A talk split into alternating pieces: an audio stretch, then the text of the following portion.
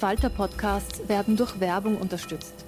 Das hilft bei der Finanzierung unseres journalistischen Angebots. Die Erderhitzung ist kein Gefühl, aber mit vielen Gefühlen verbunden. Sorgen etwa oder Angst. Eine Veranstaltung gegen diese Ohnmacht ist Tipping Time, eine Klimakonferenz der Zivilgesellschaft. Von 9.5. bis 11.5. findet Tipping Time in Kooperation von Globe Art, Solektiv und Tangente St. Pölten statt und lädt ein zu Diskurs, Diskussionen und Workshops mit namhaften Vortragenden wie Nikolai Schulz und Friederike Otto. Weitere Informationen finden Sie auf www.tangentesanktpölten.at.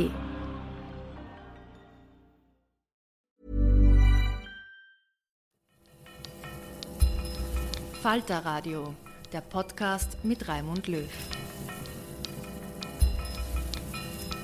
Sehr herzlich willkommen, meine Damen und Herren, im Falter Radio. Die Corona-Pandemie ist in vielen Teilen der Welt nach wie vor außer Kontrolle.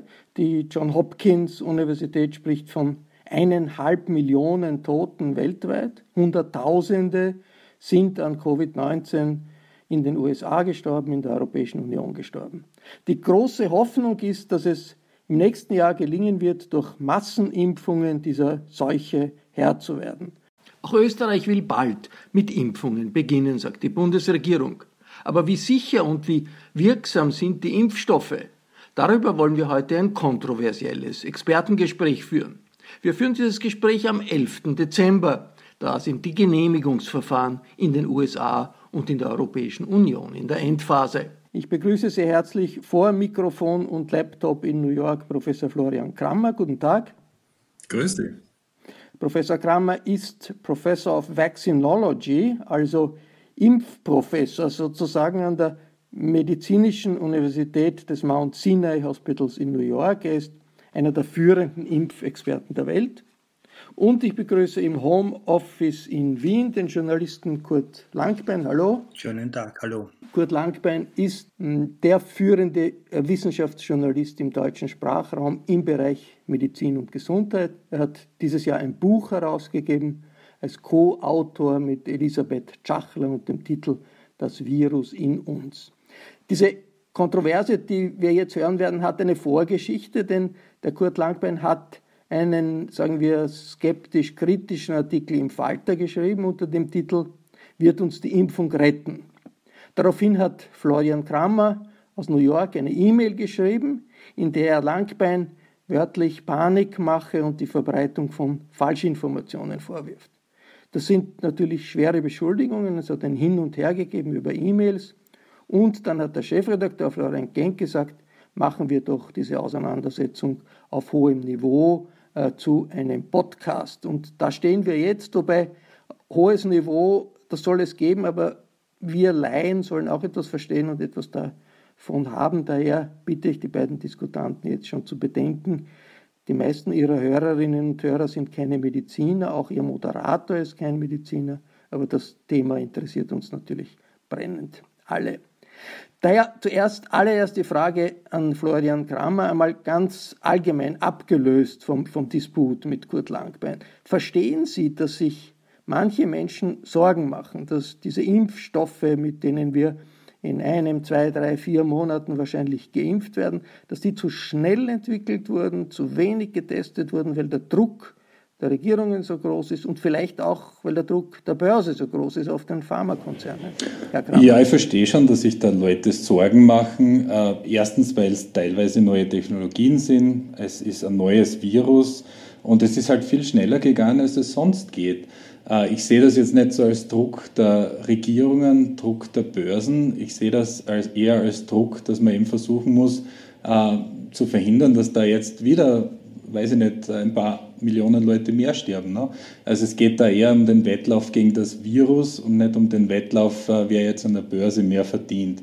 Aber natürlich sehe ich das ein, dass da Leute sich Sorgen machen und das ist auch absolut berechtigt. Und ich glaube, das Einzige, was man da machen kann, ist, ist transparent Informationen zur Verfügung stellen ähm, und äh, ebenso so viel Kommunikation wie möglich zu machen, nichts zu verstecken und äh, zu sagen, was man weiß, was man nicht weiß. Und ich glaube, äh, mit dem äh, kann man diese Sorgen äh, im Prinzip äh, vermindern. Jetzt Kurt Langbein allgemein gefragt, auch an die Adresse des kritischen Pharmaindustriekritischen Journalisten. In dieser Pandemie, die hat eine Dimension, die es seit 100 Jahren nicht mehr gegeben hat. Gibt es da für den Kurt Langbein mit diesem kritischen ähm, äh, Label Zweifel, dass die Impfstoffe, wenn sie genehmigt werden von den europäischen Gesundheitsbehörden, den amerikanischen, äh, den kanadischen, den britischen und so weiter, dass diese Impfstoffe ein riesiger Schritt sein werden, um die, die Pandemie zu besiegen? Also es gibt gute Hinweise darauf, dass das äh, wirklich eine Hoffnung ist, äh, um, um die Auswirkungen vor allem dieses Virus eindämmen zu können. Äh, ich halte das Tempo, in dem das jetzt geschieht, über diese Notzulassungen für etwas äh, überdenkenswert und problematisch. Ich verstehe den Druck und ich glaube auch, dass Eile wirklich Not tut. Aber ein bisschen mehr Zeit und ein bisschen größere äh, Studiendauern und Fallzahlen tun gut, weil man ja bei den Impfungen sehr oft sieht, dass erst mit einem längeren Zeitraum und einer, einer größeren Zahl seltene, aber schwerwiegende Komplikationen entdeckt werden. Und das macht ein bisschen so eine Unsicherheit im, im Geschehen. Ich finde das jetzt ein bisschen zu hektisch. Und mir wäre wohler, wenn man die Studienergebnisse bis zum Schluss abwarten könnte. Jetzt auch persönlich gefragt, Kurt Langbein, das ist ja für viele auch eine emotionale Frage. Äh, hast du dir schon überlegt, äh, wirst du dich in den nächsten Monaten impfen lassen, wenn es das Okay der Behörden gibt? Ja, das habe ich mir überlegt. Ich, äh, ich bin ja schon recht alt, also über 65 und ich bin auch Krebspatient. Das heißt, ich gehöre schon ziemlich zu der Risikogruppe, halte mich aber nicht für den äh, Hauptbedrohten. Ich glaube, dass es vernünftig ist, wenn man schon diesen Zeitdruck jetzt äh, äh, nachgibt, dass man zunächst wirklich die ganz alten Menschen und die Gesundheitsmitarbeiter, die im Gesundheitswesen äh, äh, versucht zu, zu impfen, weil wenn, wenn das vor schwereren Erkrankungen schützt, ist das dort besonders wichtig. Und ich würde mich dann auch wohler fühlen, wenn mehr Daten und mehr Fakten vorliegen und mich dann impfen lassen, wenn der Rest der Bevölkerung da ankommt. Zu dem zähle ich mich eher. Das klingt ein bisschen, sagen wir, skeptisch. Also warum, warum die, diese Skepsis? Also ich erinnere mich als Auslandskorrespondent äh, in viele Länder bin ich gereist, da musste natürlich, hat man gewusst, da gibt es ja, äh, gefährliche Krankheiten, Infektionen, selbstverständlich hat man sich impfen lassen, oder habe ich mich impfen lassen. Und klar, wenn so eine Situation im Land, in dem man wohnt, passiert wie jetzt, also ich würde mich sofort impfen lassen, subjektiv gesagt, wenn das möglich ja. ist. Ja, die, das verstehe ich sehr gut und die meisten äh, Impfstoffe haben ja auch eine viel längere Vorgeschichte und ein, ein, meistens dauert das drei, vier Jahre, so eine eine Zulassungsprozedere und auch die Zulassungsstudie. Auch die Studie jetzt zum Beispiel vom, von BioNTech Pfizer ist ja auf mehrere Jahre geplant und, wo, und wir sehen jetzt einmal ermutigende Zwischenergebnisse. Aber die, die Komplikationen und Nebenwirkungen, die kriegen wir ja jetzt schon so Step by Step mit. Also am, am Tag, als in England die Impfungen begonnen haben, gab es bereits zwei, zwei, schwer, sehr schwere allergische äh, Problematik bei, bei zwei Allergikern, die sich impfen haben lassen. Und jetzt wird dort verlautbart, äh, Menschen mit schweren Allergien sollen sich nicht impfen lassen. Und sowas, nachdem es ja sehr viele Allergiker gibt, ist, halte ich für unglücklich, weil wenn wir, wenn wir mit der Impfung die, die Pandemie tatsächlich zurückdrängen wollen, dann braucht es ein großes Vertrauen von ganz vielen Leuten, sich impfen zu lassen. Und wenn jetzt so die Alarmmeldungen links und rechts daherkommen, was ich für fast unvermeidlich halte, wenn man so schnell agiert, dann ist da, glaube ich, äh, die, das Unterfangen ein bisschen zu sehr eingeschränkt. Also mir geht's, ich glaube, wir sind da gar nicht so weit auseinander im Anliegen, auch mit dem Herrn Professor Kramer.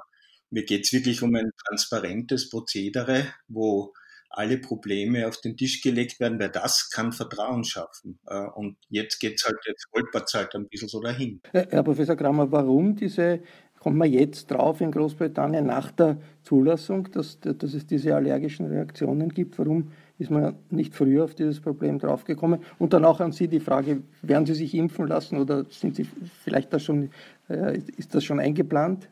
Ja, das sind ein paar Punkte, die ich da ansprechen würde gern. Ähm, das mit den Allergikern ist so eine Geschichte. Allergiker sind mit eingeschlossen worden in die Phase 3 äh, Studie von Pfizer und ich glaube, die sind auch mit in der, in der Moderna Studie. Äh, da gab es keine Komplikationen. Das sind zwei, das sind zwei, zwei Impfstoffe, die getestet werden, sage sag ich nur. Genau. Wenn ich vielleicht dazwischen genau. widersprechen darf, es gab ein anaphylaktisches Ereignis in der in der Pfizer-Studie. Habe ich, die liegt vor mir und da steht das. Ja, die liegt vor mir auch. Äh, war, die, äh, war das ein anaphylaktischer, ein schwerer anaphylaktischer Schock oder was war das? Ja, ein anaphylaktisches Event steht in der Zusammenfassung. Was ist ein anaphylaktisches Event für mich als Laien? Ein Einfach eine schwere allergische Reaktion. Okay. Ähm, eben man hat, man hat aber auch gesagt, dass man keine Leute testen will, die auf Impfstoffe mit allergischen Reaktionen äh, reagieren. Ich weiß jetzt nicht, ob, die zwei, ob das bei den zwei Leuten in, in Großbritannien der Fall war oder nicht. Mhm. Die hatten aber natürlich eine Vorgeschichte von schweren allergischen Reaktionen. Äh, das, ist, das ist natürlich unglücklich, das stimmt schon. Ähm, das ist aber jetzt nicht was, was nicht bei anderen Impfungen auch passieren kann. Ich würde aber gern nochmal zurückgehen zu dem, was der Herr Langbein früher gesagt hat. Ähm, und zwar geht es da um Langzeitwirkungen und warum, warum sind diese Studien jetzt nicht länger? Die sind natürlich auf länger angelegt, aber man muss da ganz ehrlich sein. Erstens, die Fallzahlen, die man da, die man da findet in den Studien, sind adäquat. Also da gibt's, da muss man, braucht man jetzt nicht sagen, man hätte da gern mehr Fallzahlen. Das ist eindeutig. Das sind statistisch sehr aussagekräftige Ergebnisse. Also das, da, das ist oft das Problem bei Phase 3 Studien, dass es eben wenig Erkrankungen gibt und man lang warten muss, bis man die Fallzahlen zusammenkriegt. Die andere Geschichte ist, alle äh, schwereren, wenn auch seltenen Nebenwirkungen, die wir von Impfstoffen kennen, äh, treten im Normalfall Tage bis Monate nach der, nach der Impfung auf. Äh, da können wir von Intussusception reden bei Rotaviren, da können wir von Guillain-Barré-Syndrom reden bei Influenza-Impfstoffen zum Beispiel. Äh, da können wir auch von der Narkolepsie reden, die man in Skandinavien gesehen hat nach der H1N1-Impfung. Ähm, da gibt es viele, viele Beispiele, auch äh, bei Lebernimpfstoffen, bei der oralen Polio-Impfung, wenn es zu Komplikationen gekommen ist, recht schnell nach der Impfung. Das gleiche ist mit dem Gelbfieber-Impfstoff, den, den Sie wahrscheinlich auch bekommen haben, Herr Löw, wenn Sie gereist sind. Selbstverständlich, ähm, ja klar. Das ist, das ist jetzt nicht so, dass man da äh, eine Phase 3 so anlegen muss, dass man jetzt drei Jahre wartet, um rauszufinden, ob es da jetzt zu, äh, zu solchen, äh, zu solchen äh, Problemen kommt. Das Problem im Generellen ist, dass wenn diese Sachen selten auftreten und zum Beispiel bei der Influenza-Impfung reden wir ja von vielleicht äh, ein bis zwei Fällen von Guillain-Barré-Syndrom äh, pro einer Million Impfungen. Das finden Sie in keiner Phase 3. Da können Sie 15 Jahre warten. Das sind einfach nicht die Zahlen. Phase 3 Studien haben zwischen 3.000 und 80.000 Teilnehmer. Äh, jetzt hat man bei, bei Pfizer und Moderna zusammen etwa 70.000 Teilnehmer. Und wenn man da wartet, äh, ich glaube nicht, dass da noch was passiert. Das heißt jetzt nicht, dass man das nicht nachverfolgen sollte. Und da muss man natürlich immer genau aufpassen. Aber es ist natürlich nicht so, dass man da im Normalfall nach drei Jahren jetzt plötzlich Sicherheitsbedenken hat. Also das muss man schon auch sagen. Natürlich ist das jetzt eine Notfallszulassung und bei einer Notfallszulassung, zumindest in den USA, wird die Gesamtsituation mit einbezogen. Und die Gesamtsituation ist jedenfalls, dass wir wahnsinnig viele Infektionen haben und dass wir wahnsinnig viele Tote haben. Ähm, also man nimmt da die Gesamtsituation äh, mit in die, in die Berechnung. Aber das würde doch heißen, äh, Professor Kramer, dass es stimmt, weil es eine Notfallszulassung ist, dass die üblichen Sicherheitsstandards äh, gelockert sind. Oder ist das falsch? Weil das ist ja genau der Punkt, den Kurt Langbein da angeführt hat. Na, die Sicherheitsstandards sind nicht gelockert. Man kann es früher einreichen. Also die FDA hat verlangt, dass man ähm, zwei Monate Follow-up hat nach der, äh, nach der zweiten Impfung. Und teilweise ist das natürlich länger. Also die ersten Leute in der Phase 3 sind ja Ende Juli geimpft worden. Ähm, und äh, mit dem im, im Hinterkopf und mit, mit der, mit der äh, mit dem Gedanken im Hinterkopf, dass eben solche schwereren äh, Vorfälle nach, direkt nach der Impfung passieren, äh, hat man gesagt, das Risiko kann man eingehen. Und da ist wahrscheinlich ein sehr geringes Risiko, dass da irgendwelche Probleme damit gibt. Ähm, wie gesagt, es ist eine Notfallszulassung, zumindest in den USA. Und es wird natürlich die Phase 3 weitergeführt, vor allem was Sicherheit betrifft. Es kann schon sein, dass jetzt die äh, Placebo-Kontrollen geimpft werden von Pfizer, wenn sie das wollen. Ähm, und es wird natürlich auch Phase 4 Studien geben. Aber das ist eben bei jeder Impfung so. Das ist nicht so, dass das jetzt was Besonderes ist für diese Impfung. Und für die letzte Frage, ich bin in dem Pfizer-Trial, ich habe mich als Freiwilliger gemeldet. Äh, ich bin zweimal geimpft worden und ich habe diese Entscheidung auf den präklinischen und den Phase 1-2 Daten getroffen, die ich natürlich sehr gut kannte. Ähm, also, und ich habe die Impfung meinen Verwandten empfohlen, meinen Eltern, äh, meine Frau ist auch in der Studie und der Großteil meiner Kollegen äh, sind auch in der Studie. Wann, wann war das, das, zweite Mal die Impfung bei Ihnen und, und hat, haben Sie irgendwelche Reaktionen gehabt, die irgendwie über das hinausgeht, was normal ist, wenn wo die Nadel hinein äh, gestochen um, ähm, wird? Bei mir im November, also ich würde das jetzt nicht gern preisgeben, weil dann sage ich Ihnen wahrscheinlich, ob ich in der Impfstoffgruppe bin oder in der Placebo-Gruppe. Also äh, das, das würde ich jetzt nicht gern äh, diskutieren. Das Aber, können Sie ja gar nicht wissen. Naja, natürlich, äh, wie, wir, wie wir alle wissen, haben die, hat die, äh, diese Impfung beziehungsweise auch der AstraZeneca-Impfstoff äh, recht hohe Reaktogenität. Natürlich ja. kann ich es nicht wissen, der Arzt, der das verabreicht, weiß das auch nicht. Aber natürlich äh, kann man wissen, ob man Symptome hatte danach oder nicht und ja. demnach zu urteilen kann man schon einschätzen. Ja. Das wäre übrigens etwas, wo ich auch dafür plädieren würde, dass jetzt die Informationsstrategie geändert wird. Ich beschäftige mich ja auch äh, mit der oft mangelnden äh, Impfbereitschaft der Menschen und woher die kommt.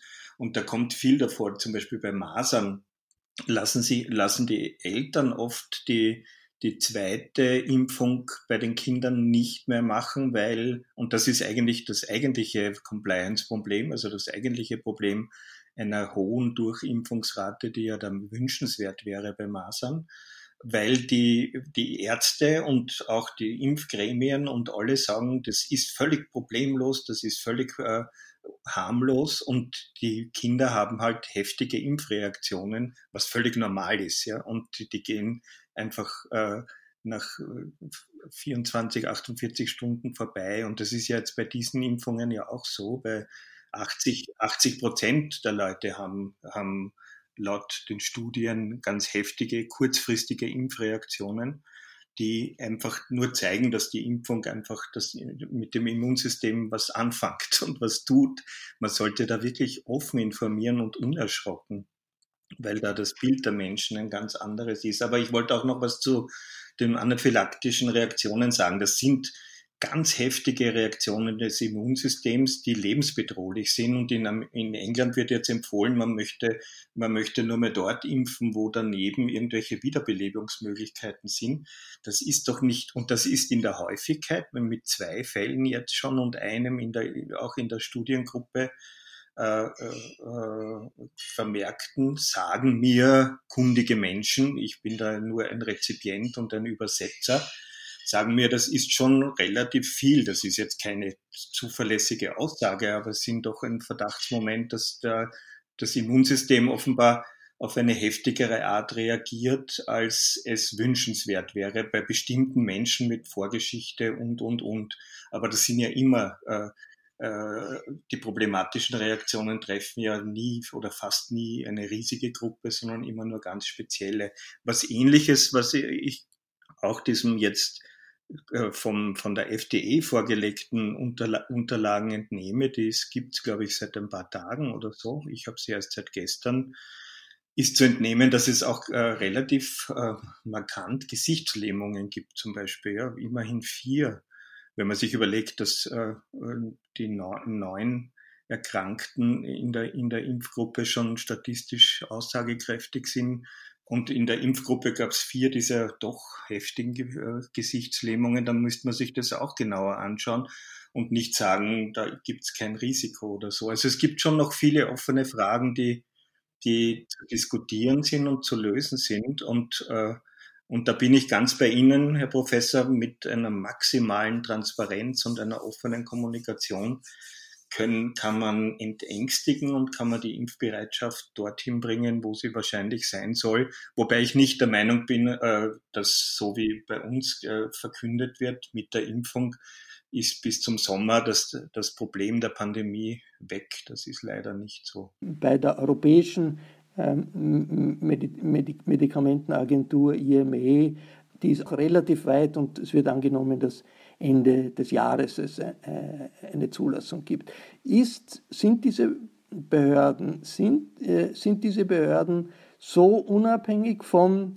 Geschäftsinteressen, das fragen sich ja auch viele, dass man sagen kann, wenn es dort ein grünes Licht gibt, ist eigentlich alles Menschenmögliche getan, um äh, abzuwägen äh, die Risiken äh, der Pandemie, wenn man die nicht stoppen kann auf der einen Seite und äh, auf der anderen Seite die Risiken der Impfung. Sind, ist, gibt es eigentlich einen Zweifel daran, dass das auf der Ebene der FDA oder auch der Europäischen äh, Medikamentenagentur also, absolut nach dem Standard, äh, äh, der, der erforderlich ist, abläuft. Herr, Herr, Herr Löw, Herr Kramer. Ich glaube, wir müssen, wir, müssen, wir müssen da jetzt, glaube ich, nochmal zurückgehen. Ähm, erstens, ich glaube, ähm, Herr Langbein, ich habe jetzt auf der Seite 50 vom Dokument gefunden, after either uh, BNT 162b2 dose, no participant reported an immediate allergic reaction to vaccine. Ähm, also in, in welcher ähm, in welcher Tabelle haben Sie das denn gefunden? Also da steht drin, dass keiner eine Reaktion hatte. Ich habe das Dokument von mir, deswegen ihr es schnell nachgeschaut. Ja, also ich, ich kann es Ihnen jetzt nicht herausblättern, ich habe es gelesen und ich kann es Ihnen dann gerne schicken. Also das, ich habe zwei, nett, ja. ich hab zwei äh, Unterlagen da, eine medizinische Publikation vom JAMA und eine und die von der für die FDE ja, in die, und in einem von den beiden ist von dieser, von diesem einen äh, äh, schweren Adverse Event die Rede. Ne, Im New England Journal of Medicine ist das rausgekommen. Ne? Also im, im, ah, im FDA-Dokument habe ich den Satz jetzt gerade gefunden, dass es eben zu keiner allergischen Reaktion in der Studie in Teilnehmern, die den Impfstoff erhalten hatten, mhm, gekommen okay. ist. Kann durchaus sein, dass das in der Placebo Kann durchaus sein, dass das in der Placebo-Gruppe war. Ich wollte aber noch zu dieser Gesichtslähmung was sagen. Das ist mir natürlich ah, auch sofort aufgefallen. Äh, die FDA hat das eigentlich äh, nicht so besonders. Da war ja gestern das WIRPAC-Meeting, bei dem ja das äh, Gremium, das die FDA zu dem berät, äh, eben auch darüber diskutiert. Äh, die hatten damit kein Problem und, und zwar aus dem folgenden Grund. Ähm, die, äh, die Rate an dieser Gesichtslähmung, also das nennt man Bell's Palsy, ähm, ist in der geimpften Gruppe gleich hoch wie in der generellen Population. Die war in der Placebo-Gruppe geringer, als es eigentlich der Fall ist. Und deswegen hat man sich da eigentlich keine Sorgen drum gemacht. Ähm, jetzt, weil Sie sagen, ähm, wegen der statistischen Aussagekraft, äh, bei, ich glaube, es war 8 zu 4 oder so, oder so ähnlich war das Ratio. Äh, da, das muss man sich natürlich anschauen und wie gesagt, das hat die FDA auch gemacht. Nur ja. wenn wir uns die Effizienz anschauen, dann reden wir da ungefähr von 160 zu, ich weiß jetzt nicht, was die, ihr müsst nachschauen, was die genauen Zahlen waren, aber da geht es natürlich schon um ein ganz anderes Ratio und das sind natürlich viel größere Anzahlen äh, an Covid-19-Fällen, die man da hatte. Also äh, das war eben einer meiner Kritikpunkte. Sie haben da in, in, in Ihrem Artikel geschrieben, das ist statistisch nicht aussagekräftig und es war natürlich, natürlich statistisch, statistisch hoch aussagekräftig. Hey, Dave. Yeah, Randy. Since we founded Bombus, we've always said our socks, underwear, and t shirts are super soft. Any new ideas? Maybe sublimely soft. Or disgustingly cozy. Wait, what? I got it. Bombus. Absurdly comfortable essentials for yourself and for those facing homelessness. Because one purchased equals one donated. Wow, did we just write an ad? Yes. Bombas. Big comfort for everyone. Go to bombas.com slash ACAST and use code ACAST for 20% off your first purchase. Äh, die Zahlen sind damals so nicht vorgelegen, das haben Sie selber eingeräumt und äh Nein, das muss ich jetzt kritisieren. Die eine Interim Analysis hatte das inkludiert, die andere hat es nicht ausgesprochen. Ja, genau. Aber wenn man sich die Zahlen in einem Statistisch, Statistikprogramm angeschaut hat, war das auch statistisch signifikant. Natürlich die, die, die endgültige Analyse hatten sie damals noch nicht. Das gebe ich schon zu. Aber die und außerdem haben wir Pharmakologen, die, mit denen ich öfter zusammenarbeite, die sehr gut, also ich maße mir der nicht an, die, die Signifikanz nachzurechnen. Die haben mir gesagt, dass die, dass die Zahl einfach zweifelhaft gering ist. Jetzt ist sie ja schon ein bisschen größer und das ist ja gut so. Na, ich habe das schon nachgerechnet. Also die war schon hochstatistisch signifikant. Also wir reden da vom sehr, sehr kleinen P-Value. Also die, nur zum, zur Verständnis, geht es da immer noch um allergische Reaktionen? Nein, nein, da geht es um, um die äh, Effizienz der, der Impfung. Okay. Und bei der Effizienz der Impfung ist da jetzt durch die neuen Zahlen, die in den letzten Tagen herausgekommen sind, noch eine Differenz zwischen Ihnen und dem äh, Kurt Langbein? Ich glaube ich glaub nicht. Das sind, Hinwe das sind wirklich seriöse Hinweise auf eine sehr hohe Wirksamkeit. Äh, was mir abgeht äh, dabei, und ich glaube, da, da wird vielleicht noch eine Differenz da sein, ist, äh, dass es keine Aussagen gibt über die Infizierten, die keine Symptome haben. Und das halte ich für eine ganz entscheidende Frage, was die Wirksamkeit der Impfung betrifft also erfasst wurden, korrigieren Sie mich, wenn Sie es, wenn Sie es anders sehen, Herr Professor. Sie stehen ja auch in Geschäftsbeziehungen zu Pfizer. Äh, dann, äh, dann äh, ist es so, dass nur die Menschen mit Symptomen in die, in die, äh, äh also in die Auswertung genommen worden sind, ob jetzt die Impfung wirkt oder nicht. Ich würde es für ganz wichtig, wichtig halten, dass man auch sieht, wie viele Leute sind infiziert in der Impfgruppe und wie viel in der anderen, weil da weil es ja sehr viele Hinweise darauf gibt, die Sie ja selber auch schon eingeräumt haben, dass es, dass auch die, dass auch die Geimpften durchaus infiziert werden, dass der Rachenraum und der Nasenraum ja von dieser Immunantwort auf die Impfung nicht erfasst ist. Und die Hoffnung ist, dass das viel geringer ist und dass die Leute dann auch nicht sehr ansteckend sind. Aber das halte ich für ein ganz wichtiges Problem wo es gar keine Antworten gibt und noch immer nicht. Das vermisse ich, das vermisse nicht nur ich, sondern glaube ich jeder, der sich damit beschäftigt, wahrscheinlich auch Sie, Herr Professor, oder? Jetzt noch einmal zum Verständnis, das scheint mir ein ganz wichtiger Punkt äh, zu sein, Herr, Herr Professor mhm. Kramer. Also nach den Informationen, die es jetzt gibt, kann man, wenn man geimpft ist, wenn man zweimal geimpft ist, kann man selbst nicht krank werden, zu 95 Prozent ist das so, aber man kann nach wie vor asymptotisch andere Leute infizieren. Also man kann andere Leute möglicherweise nach wie vor infizieren. Ist das so? Also eine geimpfte Person kann andere anstecken, ohne selber krank zu, zu wissen, dass sie ja, krank ist. Ist eben? Da hat der Herr Langbein natürlich recht. Äh, das, ist, das kann man aber nicht so sagen, dass das richtig ist. Äh, wir haben diese, diese ganzen Impfstoffe sind natürlich im Affenmodell getestet worden. Und da hat sich gezeigt, dass natürlich die Lunge sehr gut geschützt ist dass es aber nach wie vor zu Infektionen im oberen Atemwegsbereich kommen kann. Und das ist auch normal bei einer injizierten Impfung. Also wir haben das Problem momentan mit der Keuchhustenimpfung, da ist man auch noch infektiös. Bei Influenza-Impfungen kann das auch passieren. Äh, was man schon gesehen hat, ist, dass diese Affen, die geimpft waren, ähm, weniger lang äh, Virus abgegeben haben und halt viel weniger Virus. Und da stimme ich dem Herrn Langbein natürlich zu. Die Daten, ob das, ob die Leute jetzt sich asymptomatisch infizieren, asymptomatisch infizieren und das weitergeben. Das wäre wichtig, das jetzt rauszufinden. Das war nicht eine, eine, ähm, mhm. eine äh, Aufgabe der Phase 3, jedenfalls nicht äh, der, der Main Objectives, also der, der Hauptfragen. Aber das mhm. sollte man natürlich rausfinden. Teilweise gibt es die Daten, das kann man sich anschauen, indem man äh, die Immunantwort äh, von Leuten, die in der Studie waren, äh, neu analysiert und zwar mit zum Beispiel Antikörperantworten gegen andere Proteine, die eben nicht in der Impfung enthalten waren. Äh, das, da stimme ich dem Herrn Langbein zu. Das sollte man sich anschauen. Ähm, auf jeden Fall. Also das sollte man wissen. Ähm, das tut jetzt nichts zur Sache, ob der Impfstoff schützt oder nicht, weil es ging da um Schutz vor Krankheit. Aber epidemiologisch ist es natürlich sehr wichtig, das zu wissen. Das, das ja, vor allem, wenn die jungen Leute dann auch geimpft werden und dann den, selber das Gefühl haben, sie, können, sie sind völlig außen vor und dann, und dann tatsächlich noch ein Ansteckungsrisiko bestünde. Ja, das wär, da machen wir weniger Sorgen. Ich glaube, das sind so Situationen, wo zum Beispiel äh, Krankenpfleger äh, sich um Leute kümmern, die eben keine Immunantwort machen können aus irgendwelchen Gründen, ähm, wo man dann eben die, äh, die die Krankenpfleger impft und die vielleicht das, das, das Virus noch weitergeben können an Leute, die eben nicht geschützt sind. Also da sehe ich eher das Problem. Ähm, ja. Da stimme ich Ihnen schon zu. Also, aber wie gesagt, wenn es um symptomatische Infektion, also um Erkrankung geht, geht, und da reden wir auch von sehr milden Verläufen, äh, da gibt die, die Impfung natürlich Schutz mhm. und das ist auch so äh, analysiert worden. Ähm, was ich aber jetzt auch sagen muss, äh, ich stehe nicht mhm. in einer Geschäftsbeziehung, in, in, einer Geschäftsbeziehung mit der Firma Pfizer. Als Wissenschaftler kann ich gar keine Geschäftsbeziehungen eingehen. Äh, meine Uni hat natürlich mit allen möglichen äh, Firmen Geschäftsbeziehungen. Uh, unter anderem ist ein Teil der Studie auch an uns bei unserem Spital ähm, durchgeführt worden.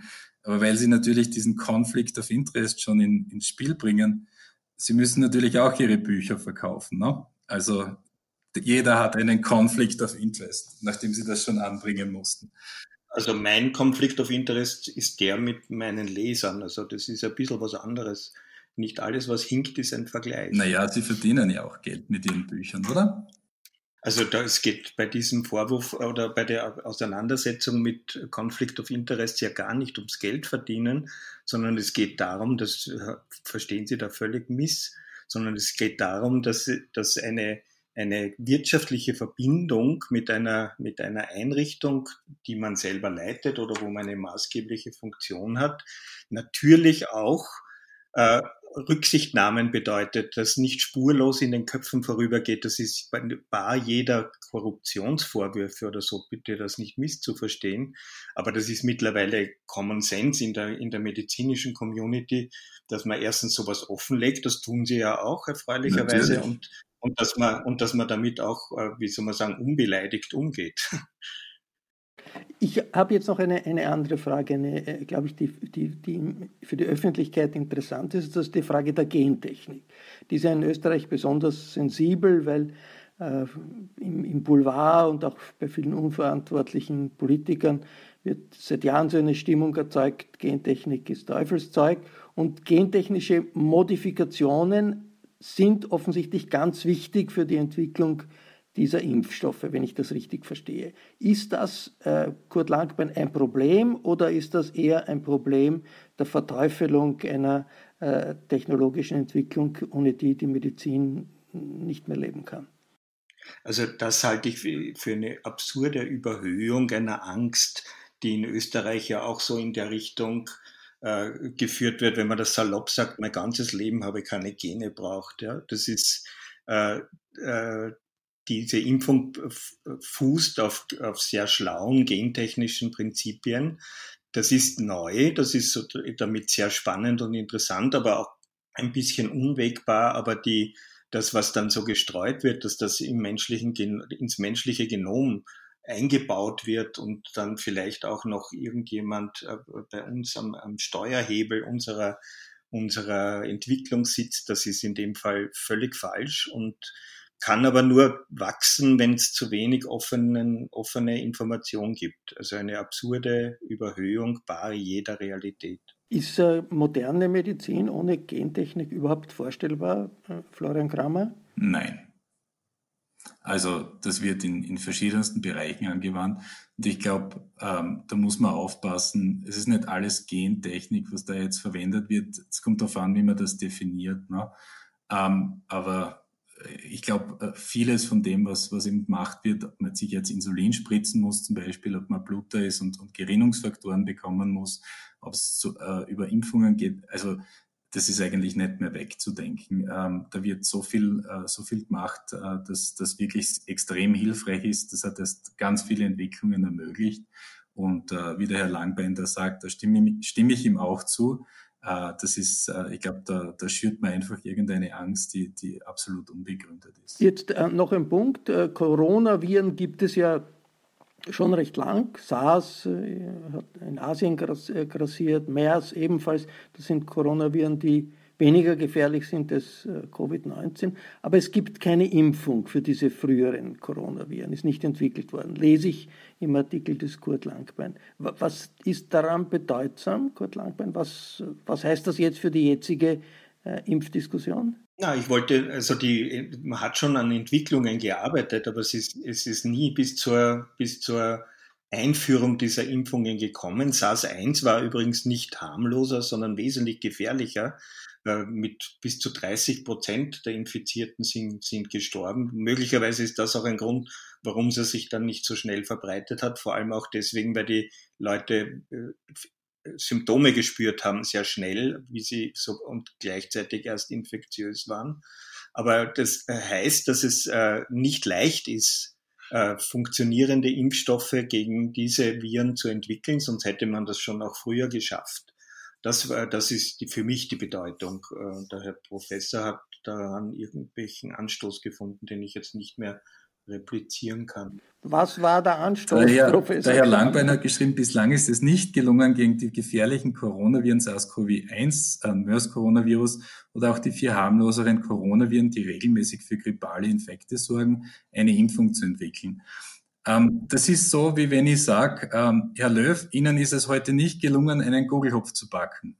Aber wahrscheinlich haben Sie es auch nicht probiert. Ähm, na, es wurde schon probiert. Naja, also es wurde an, an den Impfstoffen nein, gearbeitet, aber es ist nicht, nein, sie nicht eingeführt. Das ist unrichtig. Es ist an den Impfstoffen für SARS und MERS gearbeitet worden. Der MERS-Impfstoff ist nach wie vor in der Entwicklung, aber es ist nicht, nicht gelungen, er ist in Entwicklung. SARS-Coronavirus 1 hat man nach Phase 1 eingestellt, weil das Virus verschwunden ist, weil das Virus mit nicht pharmazeutischen Mitteln ähm, ausgerottet wurde.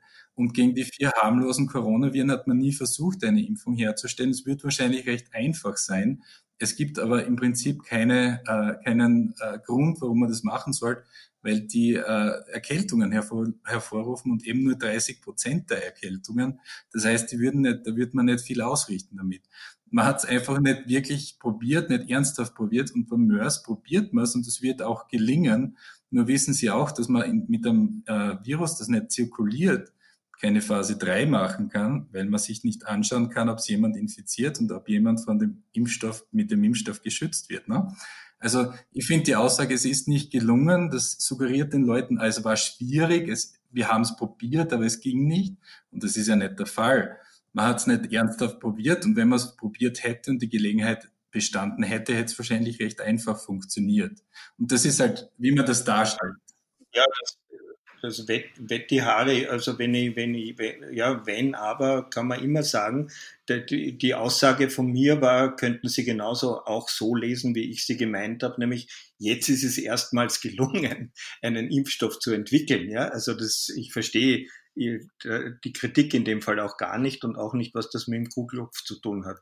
Jetzt äh, lassen wir mal äh, diese, diese äh, Frage, was da äh, bisher gelungen ist, was nicht gelungen ist, was versucht wurde, was nicht versucht wurde. Kommen wir zurück zur äh, Seriosität der Genehmigungsverfahren, weil das ja etwas ist, was viele äh, Leute ja. bewegt. Wie verlässlich prüfen die Behörden, die Europäische Arzneimittelbehörde in der EU, in Amsterdam, die Food and Drug Administration in den USA, wie unabhängig und wie seriös prüfen die Behörden, obwohl es ein beschleunigtes Verfahren also ich kann dazu nur wiedergeben, was mir äh, evidenzorientierte äh, Pharmakologen und äh, Epidemiologen sagen, die an der EMA, also über die FDE will ich da jetzt nichts sagen, aber weil mir die zu, auch zu weit weg ist von, von der Recherche her, aber die von der europäischen äh, Behörde, der Zulassungsbehörde, dass die zu, zu wenig unabhängig ist, dass sie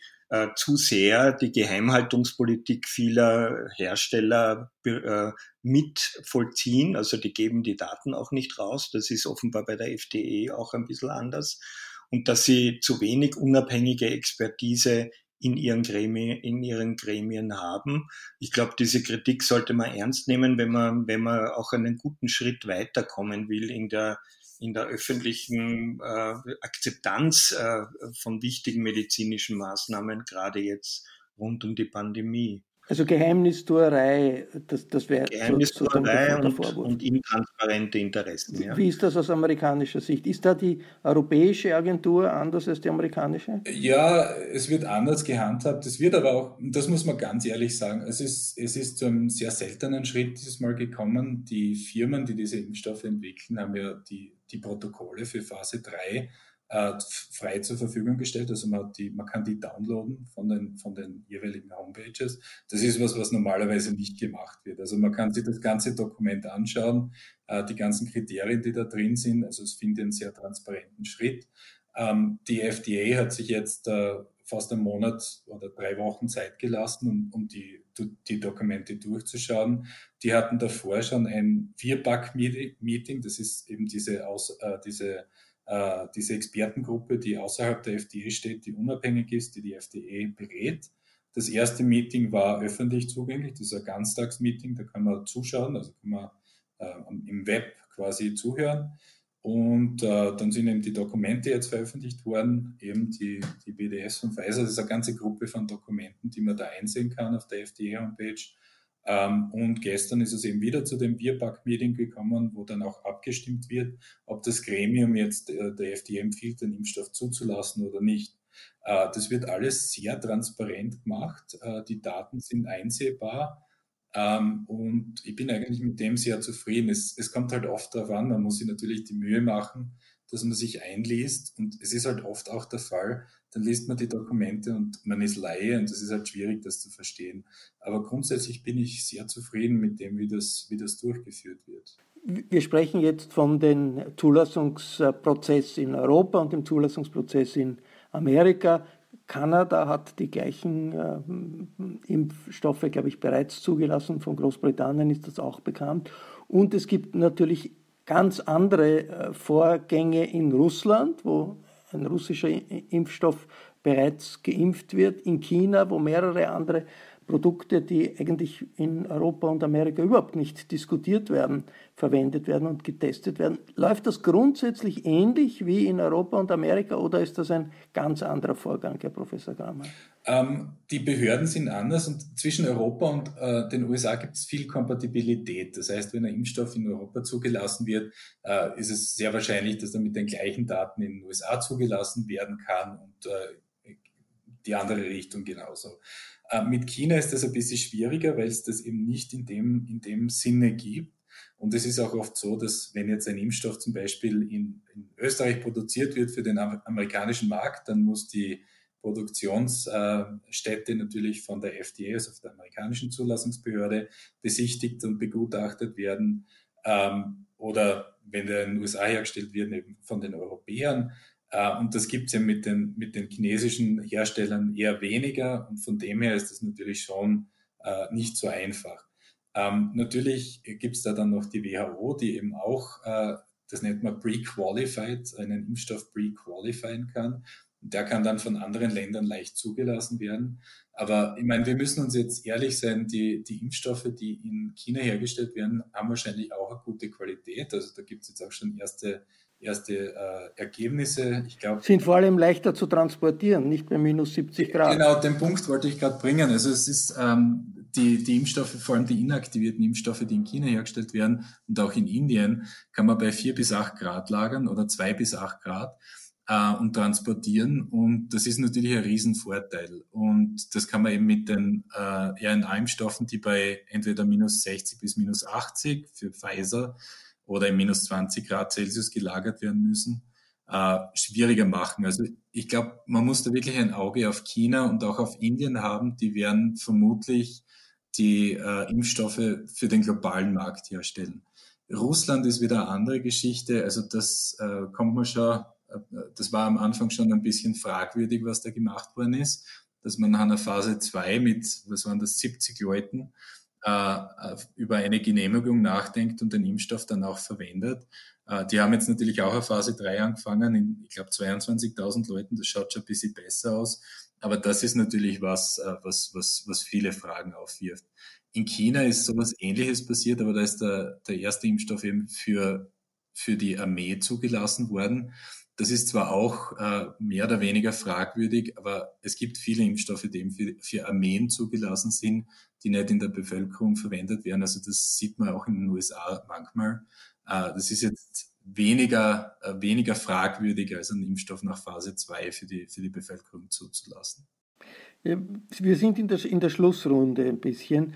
Kurt Langbein, ich würde, würde um eine Beurteilung oder Abwägung äh, ersuchen, nach der Diskussion, nach all dem, was auch in der Öffentlichkeit läuft, in Österreich, in Europa.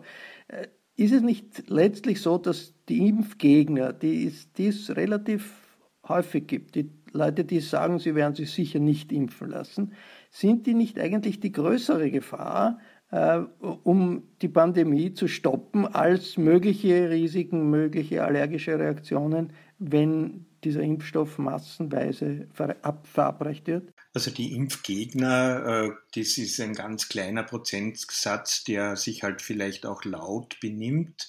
Ich glaube, die würden eine, eine vernünftige Eindämmung der Pandemie in keiner Weise behindern äh, können oder, oder schon gar nicht verunmöglichen können.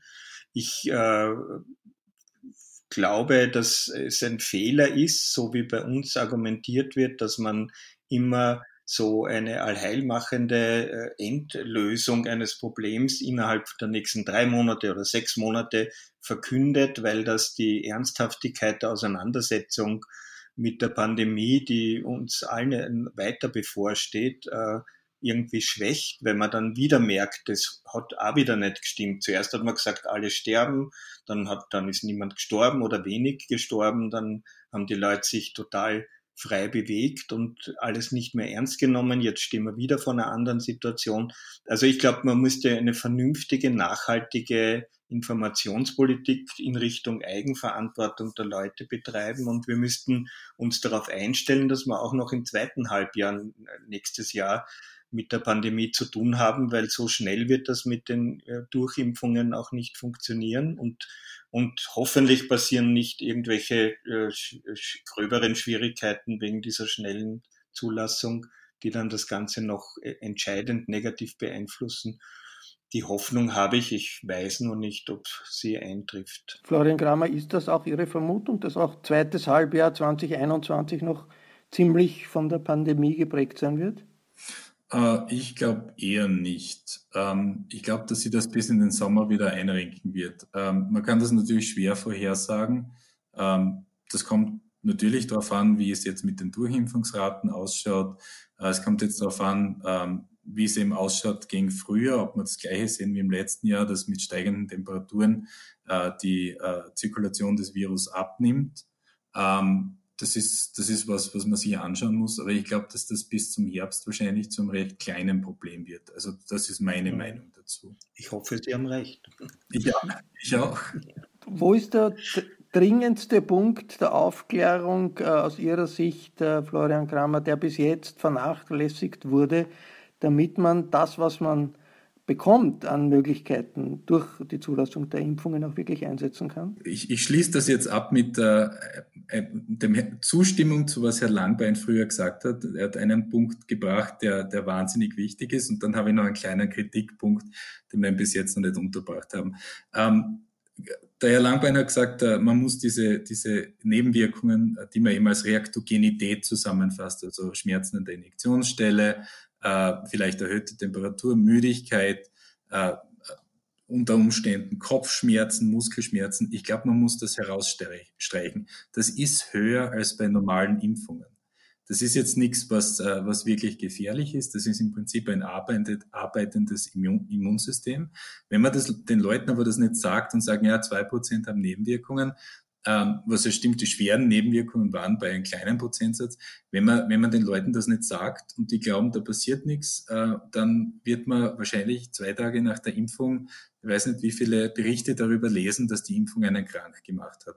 Also man muss das sehr transparent sagen äh, und die Impfung hat äh, eben Nebenwirkungen, die von diesen von diesen Immunreaktionen hervorgerufen werden. Und äh, man muss sich darauf einstellen, dass man sich nach der Impfung nicht so toll fühlt, vor allem wenn es das zweite Mal geimpft wird. Beim ersten Mal ist normalerweise kein Problem.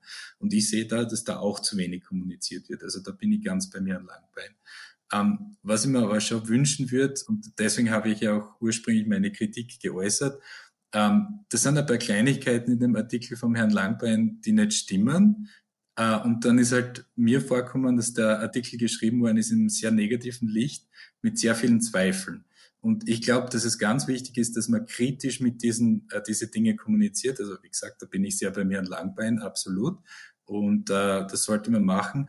Aber wenn ich dann zum Beispiel als, als Experte da einen Satz liest, der sagt, dass äh, Diphtherie, Masern und dass bei Diphtherie, Masern und Influenza-Impfungen die Viren in Eiern äh, produziert werden, dann stellen sich bei mir die Haare auf, weil das stimmt eben nicht. Diphtherie ist ein Bakterien, Bakterien, Masern werden, Masernimpfstoffe werden nicht in Eiern gezüchtet, sondern in, in, in Zellen, die man aus Hühnerembryonen gewinnt. Das ist wie wenn man sagt, na ja, Kaiserschmarrn, Wiener Schnitzel und Gulasch sind alles Eintopfgerichte mit Paprika.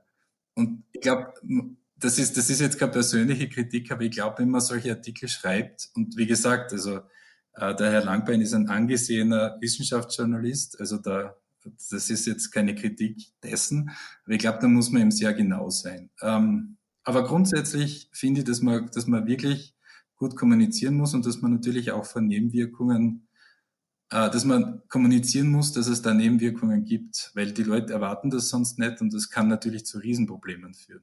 Wie relevant jetzt diese Punkte sind, das weiß ich nicht, aber Kurt Langbein eine kurze Replik. Nein, das ist, äh, ich glaube, dann jetzt fast ein bisschen zu kleinlich für ein Gespräch über ein wichtiges Thema. Nur so viel. Ich habe geschrieben aus Eiern und die Replik ist, das ist falsch. Es ist aus Hühnerembryonen. Dass die aus den Eiern kommen, dürfte wohl auch ein Sachverhalt sein. Also auf dieser Ebene der, äh, der Genauigkeit oder einer umfassenden Darstellung sind wir uns nicht ganz einig. In vielen anderen Punkten sind wir uns eh relativ einig. Das war der Disput im Falterradio zur Corona-Impfung. Ich bedanke mich sehr herzlich fürs Mitmachen bei Kurt Langbein in Wien und bei Florian Kramer in New York.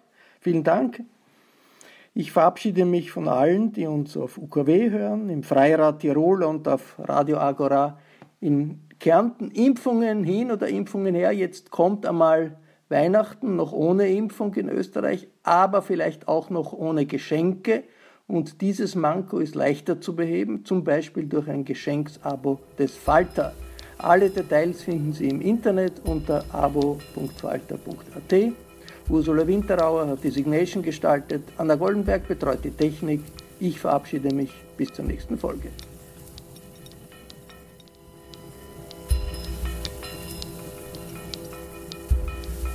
Sie hörten das Falterradio, den Podcast mit Raimund Löw.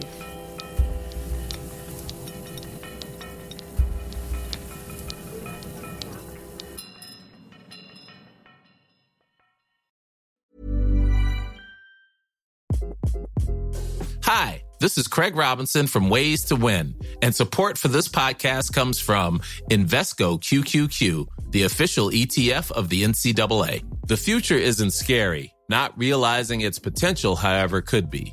Just like on the recruiting trail, I've seen potential come in many forms as a coach. Learn more at Invesco.com slash QQQ. Let's rethink possibility. Invesco Distributors, Inc.